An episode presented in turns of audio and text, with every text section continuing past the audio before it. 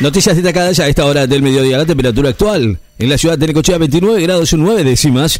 La humedad 60%, la presión 1007 en hectopascales. Vientos del oeste-noroeste a 15 kilómetros en la hora. Alertas naranjas por tormentas severas para el norte de Santa Fe y de nivel amarillo en siete provincias. Se emitieron hoy una alerta de nivel naranja para tormentas severas para el norte de Santa Fe, a la vez que rige una alerta amarillo por tormentas que pueden ser fuertes en Misiones, Corrientes, Chaco, Santiago del Estero, Tucumán, Salta y Jujuy. La UTEP va a realizar hoy un hoyazo nacional por la emergencia alimentaria en Capital Humano. UTEP que está realizando hoy ya una protesta denominada hoyazo nacional por la emergencia alimentaria en la sede del Ministerio de Capital Humano ubicado en Carlos Pellegrini en 1285 en el centro porteño para denunciar el hambre de millones de familias que se quedaron con sus platos vacíos. Más de 35.000 pasajeros afectados y cientos de vuelos cancelados por el paro de personal aeronáutico. Más de 35.000 pasajeros se encuentran afectados por la medida de fuerza que realizan desde la medianoche los gremios aeronáuticos que prestan los servicios de rampa y que obligó a las compañías aéreas a cancelar alrededor de 400 servicios en todo el país. Oficializan la institución del potenciar trabajo por volver al trabajo y acompañamiento social. El Ministerio de Capital Humano oficializó hoy la situación del programa Potenciar Trabajo por el plan Volver al Trabajo y la creación del programa de acompañamiento social. Ambas medidas anunciadas ayer por el gobierno y definidas en el contexto de la norma como un nuevo paso decisivo hacia la optimización de la estrategia de inclusión laboral. Los funerales del opositor ruso Navalny será el viernes y su video teme algunas detenciones. Los funerales del ruso Alexei Navalny falleció el 16 de este mes en prisión. Se celebran este viernes en la ciudad de Moscú, anunció su equipo de colaboradores en redes sociales, mientras que su viuda, Julia, mostró hoy temores en que la ceremonia se concrete en detenciones de allegados al disidente. El santiagueño Trungeletti avanzó a cuartos de final en el Challenger de Ruanda. El tenista Marcos Trungeletti se clasificó hoy para los cuartos de final del Challenger de Kigali, Ruanda, tras imponerse sobre el francés Emilien Voisin por 6-1-7-5, mientras que Juan Pablo Paz quedó eliminado en los octavos de final. El francés Zinedine Zidane suena fuerte como posible director técnico de la Juventus, que lleva ya un par de años sin dirigir luego de su exitoso ciclo en el Real Madrid. Es el principal apuntado para hacerse cargo de la Juventus de Italia, que no renovaría el contrato a su actual entrenador Massimiliano Allegri. La embajada rusa en Estocolmo promete contramedidas a la entrada de Suecia a la OTAN. La embajada de Rusia en Estocolmo aseguró que el Kremlin va a tomar contramedidas de naturaleza política y técnico-militares para minimizar las amenazas a su seguridad nacional ante la adhesión de Suecia a la OTAN. Desde el SADOP aseguran que el gobierno no está dejando otra posibilidad de que iniciar un plan de lucha.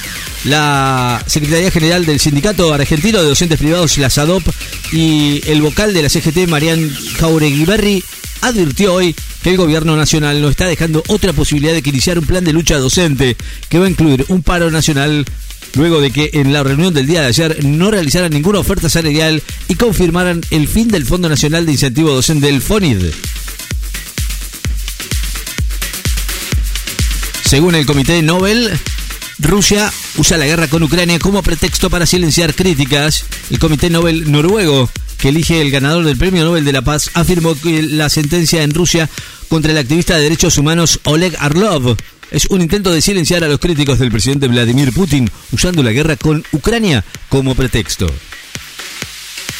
La CTA autónoma resolvió avanzar en la construcción de un paro nacional la CTA, que conduce Hugo Godoy, resolvió avanzar en la construcción de un paro nacional, lograr, eh, lograr la derogación del DNU 70-23 y afianzar la unidad de las tres centrales obreras en el campo popular.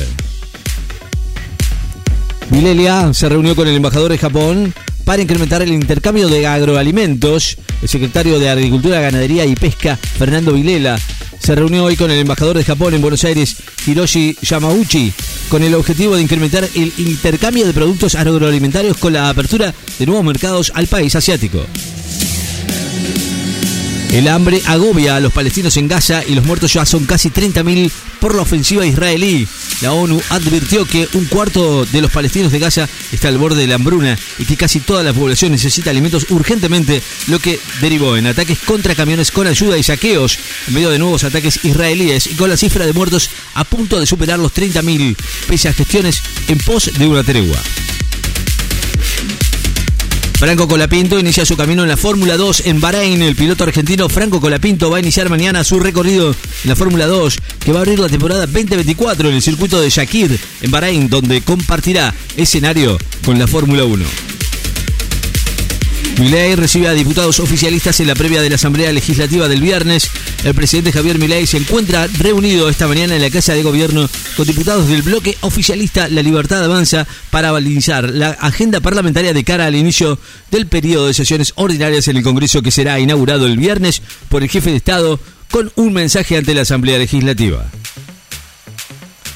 Benedetto se retiró de la práctica de Boca por un malestar físico. El delantero, el Pipa Benedetto, algo relegado en los últimos tiempos, se retiró de Boca cuando efectuaba hoy su práctica por un malestar físico y de acuerdo a su evolución va a determinar si estará o no disponible para el domingo ante Belgrano de Córdoba por octava fecha de la Copa de la Liga.